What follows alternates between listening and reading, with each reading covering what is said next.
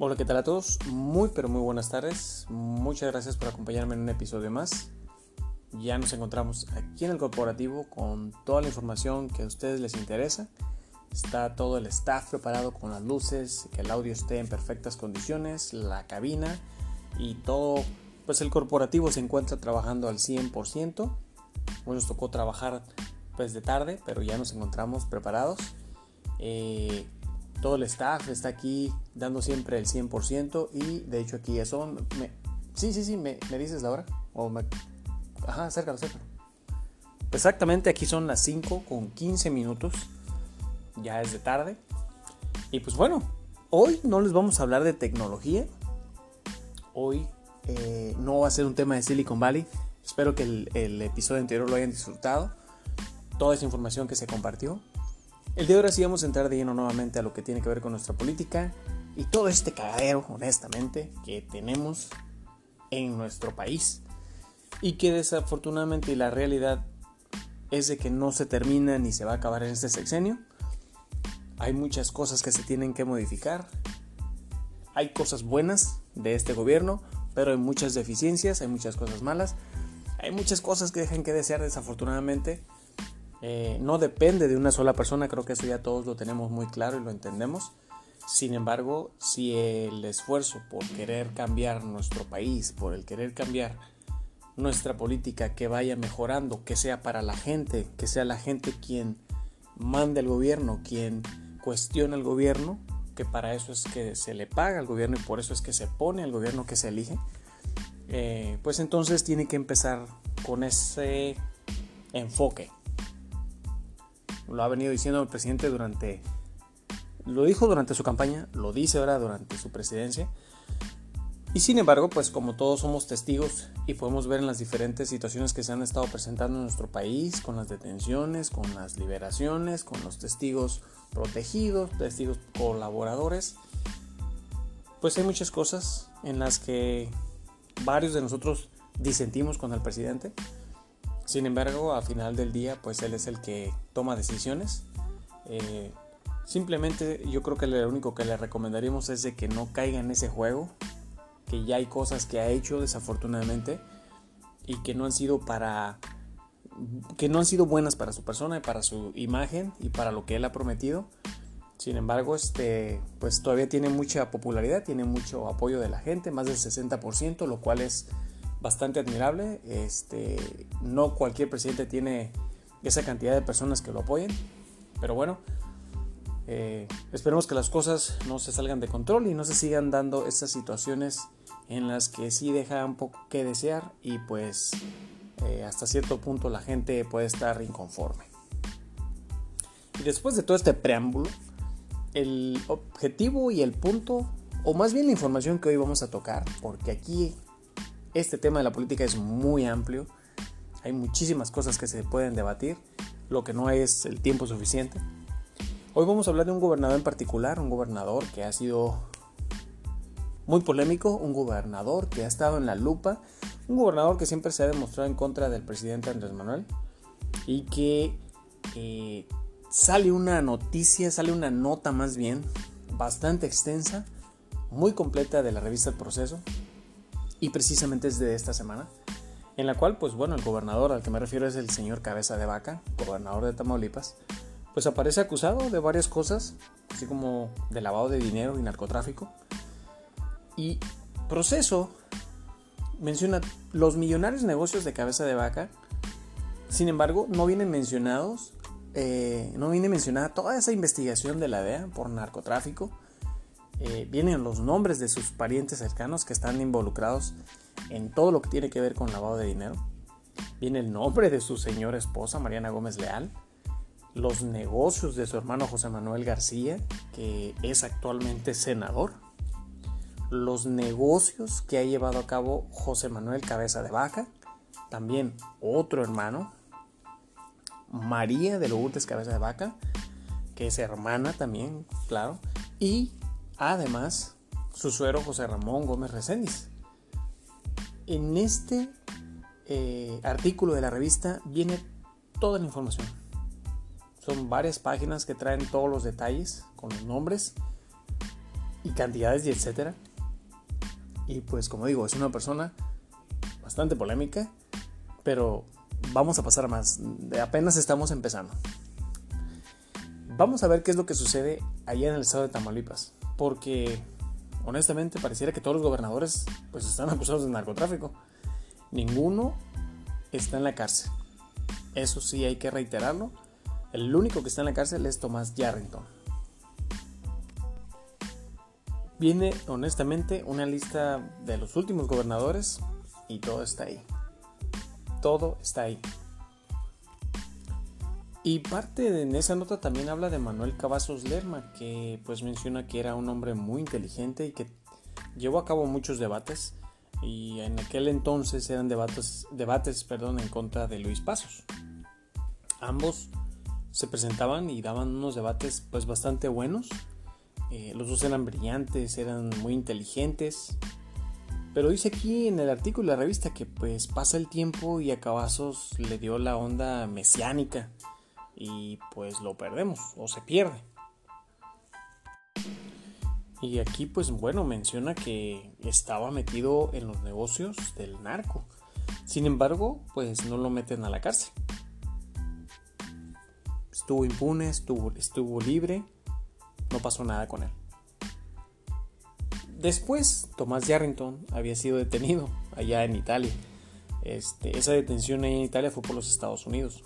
Los Estados Unidos están informando a los italianos dónde se encontraba porque lo iban siguiendo por todos los países a donde estaba yendo y cuando llegó a Italia pues ahí lo aprende Estados Unidos y Estados Unidos dice que él dio toda la información para la captura.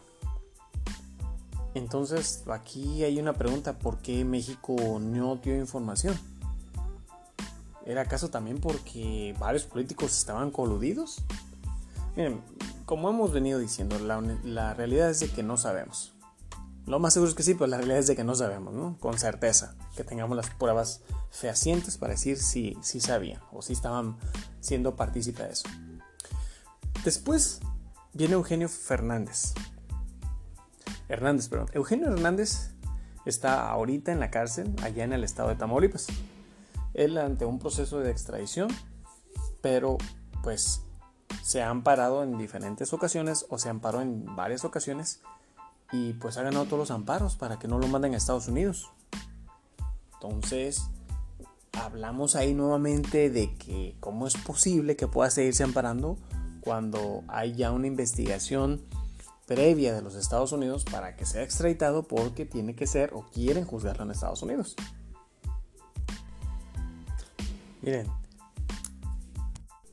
Eugenio Hernández honestamente vivía plácidamente, tranquilamente, allá en Punta Arena, en Palmas. Él tenía un lugar donde todos los lunes todos los lunes iba a cenar con su esposa y todo el mundo este, decía, a este señor lo anda buscando la policía, o sea, lo anda buscando todo el mundo, lo anda buscando la D, lo anda buscando la PGR, en aquel entonces era PGR, y no lo encuentran. O sea, ¿cómo es posible? ¿Cómo es posible que esté sucediendo todo eso cuando la persona ahí está? Entonces, todos los lunes él iba sin falta y jamás, jamás lo molestaron. Pero de repente todo se modificó, todo se cambió y ¡pum! Lo que sucedió. Pero fíjense, algo interesante. Egidio Torres Cantú matan a su hermano. A él lo mataron allá en la autopista que va hacia el aeropuerto este, en el estado de Tamaulipas. Y se decide que el mejor candidato a gobernar, después de su muerte, claro, pues es su hermano. Y gana la gobernatura, curiosamente, y también estaba metido en el narco. Ejido Torres Cantú está metido en el narco y también en esa operación que ya ha sido cantada, que ya hemos mencionado, que invariablemente sabemos que es obra de Luis Videgaray, la estafa maestra. Además, Manlio Fabio Beltrones, para robarse ese dinero a través de un secretario adjunto del PRI, que, ¿qué era lo que hacían? pues todo esto operaba con César Duarte, que tenía que mandar 250 millones de pesos mensuales, pero obviamente también con Egidio Torres Cantú, allá en Tamaulipas. Al mismo tiempo, Egidio estaba involucrado e integrado al cártel pues, de los narcos. Aquí la pregunta es esta. ¿Los narcos ponían a los gobernadores? ¿O los gobernadores tocaban la puerta a los narcos? Porque todos están metidos. O sea, no hay uno que se salga. ¿Cómo es que funcionaba eso? ¿Cómo es que se suscitaba y se llevaba a cabo? ¿Cómo se corrompía? ¿Cómo se vendían? Es inaceptable, o sea, esto es algo que todavía se vive en la actualidad y, y, aunque el gobierno actual diga que ya no hay, pues la realidad es lo opuesto. Entonces, ¿cómo es eso posible? Pero bueno, miren, viene, vienen muchas cosas, vienen otras cosas que, que en el reportaje no están completas. Fíjense, en 20 años, la DEA ha tenido la información de los ranchos y propiedades de cabeza de vaca, que logró en estos años y que es inmensa, pero ¿de dónde sacó tanto dinero? ¿Lo sacó del lavado de, de dinero o del narco? O sea, ¿de dónde salió tanto dinero que tiene esta persona? La DEA también tiene cuando fue aprendido. Si ustedes no sabían, cabeza de vaca, cuando fue joven, fue aprendido allá en Estados Unidos. ¿Y cuál es el delito que cometió? ¿Por qué lo detuvieron? Pues cuando él era joven lo, detuvieron por asalto a mano armada, allá en McAllen. En esta parte viene un cuestionamiento a la política mexicana. Vamos a ver. Si yo tengo antecedentes penales, no puedo ser candidato a gobernador. Esa es la, constitución, así lo estipula y así viene específica. Viene muy clara. Explíquenme, o ustedes cómo ven. Cabeza de vaca fue asaltante a mano armada. En este reportaje viene su ficha y toda la ficha completa de Estados Unidos. Si ustedes buscan la ficha que tiene cabeza de vaca en Estados Unidos, la van a encontrar. Van a encontrar toda esa información de cuando él era adolescente, de cómo lo detienen y cuándo lo detienen y cuándo lo procesan. Entonces, si ya tiene todo este antecedente, aunque haya sido en Estados Unidos, pero él está haciendo, está peleando, está tratando, está queriendo ser gobernador en nuestro país, la pregunta aquí es, ¿por qué es gobernador? ¿Por qué? Honestamente, o sea, no puede ser. ¿Cómo es posible que todo esto se haya dado? ¿Quiénes fueron corrompidos o quiénes fueron beneficiados para que este personaje llegara ahí? Para que haya sido puesto a manera de beneficiar a otros. ¿Por qué? Porque iba a, permitir el trasiego de armas, el trasiego de drogas, este, porque iba a beneficiar a sus conocidos, a sus amigos. Honestamente eso sí es indignación, que ocasiona mucha indignación. No puede ser posible. Porque si nos podemos a ver, entonces esto significa que de acuerdo a nuestra política, tú puedes ser un delincuente, tú puedes tener antecedentes penales, tú puedes asesinar, tú puedes robar, tú puedes matar, tú puedes hacer lo que quieras, te puedes meter tomos a la política y puedes ser gobernador. Básicamente eso es lo que está sucediendo, eso es, ese es el mensaje. Si, si nos ponemos a ver todo el panorama de lo que sucedió con este gobernador joven, y que están los antecedentes ahí y que está toda la ficha y está toda la investigación y está toda la información, ¿cómo es posible que lo hayamos tenido como gobernador de un estado en el que la delincuencia se ha disparado pues, de manera exorbitante? Honestamente, esto no puede ser, pero bueno, es lo que estamos viviendo ahora y esta es la información que les estamos compartiendo. Esto es muy importante que ustedes lo conozcan porque nos damos una idea de la magnitud de qué tan jodida honestamente está nuestra política, nuestras leyes y nuestra constitución. No toda la constitución, pero ¿cómo pudo haber sido posible eso? Ok, probablemente no fue por la constitución, porque nuestra constitución es respetable y honorable. Pero los diputados, los senadores, los personajes de los partidos que permitieron que esta persona llegara a ese lugar donde se encuentra, pues son los únicos culpables. Y fíjense, ahí cabeza de vaca viene también con Javier Corral Rafael Moreno Valle. Estos últimos dos son huechicoleros, por si ustedes no sabían. Pues son ladrones de, gasolina. Para que ustedes entiendan, Cabeza de Vaca fue preso ahí en McAllen, eso fue en 1986. Y como les dije anteriormente, fue por robo y asalto a mano armada. Ah, perdón. Y aparte, también es socio de los hermanos Briviesca, Manuel Fernando y Jorge Briviesca. Ustedes ya saben, ¿no? Los hijos de los de Marta Sagún. Y pues todos estos en el narco. O sea, están coludidos con el narco. ¿Qué más podemos buscar? Este. ¿Qué más podemos pensar? Se van las palabras porque crea esto un cólera, una molestia.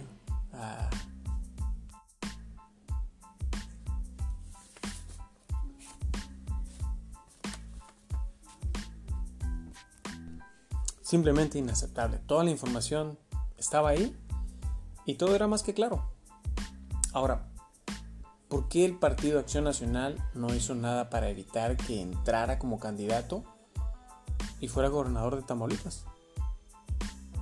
¿Por qué? Pues la respuesta ya la conocen. No hay que darle tantas vueltas. El PAN es igual que el PRI. Y los dos partidos, eh, a pesar de estar debilitados ahora, porque la gente ya está harta, el hartazgo logró que hubiera un cambio, que pues eh, estamos viviendo otra etapa diferente, no tan mala como cuando estaba el PRIAM. Sin embargo, este, pues hay áreas de oportunidad. Pero la gente ya está harta. Fíjense, la DEA tiene todos los datos, el lugar y una reunión que tuvo Cabeza de Vaca con Genaro García Luna y el Chapo Guzmán. La DEA tiene toda esa información. El FBI y el Departamento del Tesoro también investigan a Cabeza de Vaca por cinco delitos. Y esos cinco delitos, delitos perdón, ameritan cadena perpetua. O sea, allí en Estados Unidos tienen los antecedentes completos. Todos completos. Pues aquí surgiría una nueva pregunta. ¿Lo van a detener? O pues a lo mejor van a esperar a que termine su gobierno. Honestamente, se repite la pregunta, ¿por qué permitieron que fuera gobernador? O sea, ¿quién diablos es el que revisa toda esa información? Alguien tiene que corroborar todos los datos que están proporcionando o que estás proporcionando para ser gobernador si tú eres el interesado.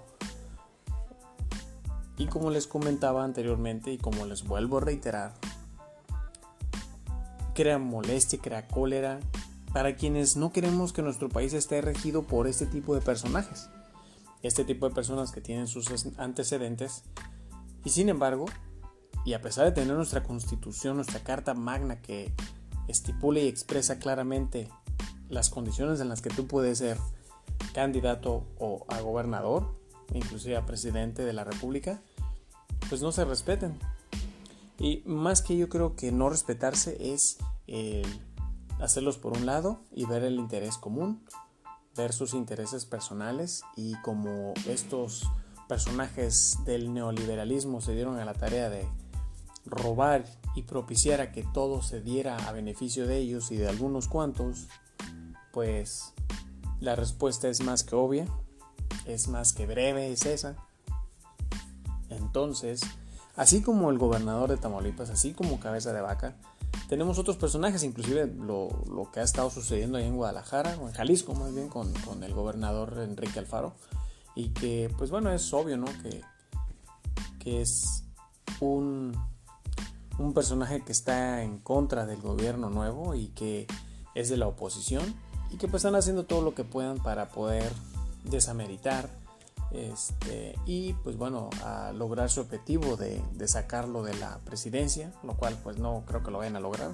Honestamente como está ahorita el presidente pues tiene el apoyo de la mayoría.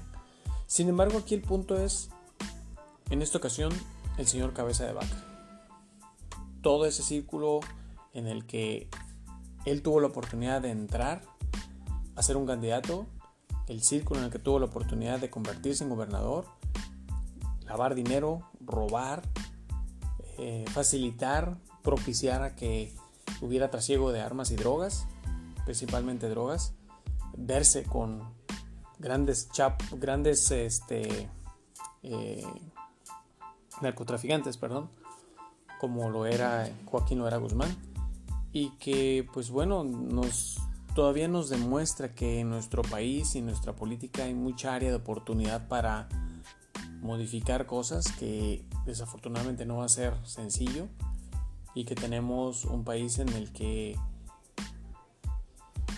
los servidores públicos siempre anteponen sus, beneficios, sus intereses y los últimos por quienes realmente tienen que ver o quieren ver o van a ver, pues es la gente, el país, el beneficio por el país, por nuestro país, pero eso es lo que estamos viviendo desde hace muchísimos años, no es algo nuevo.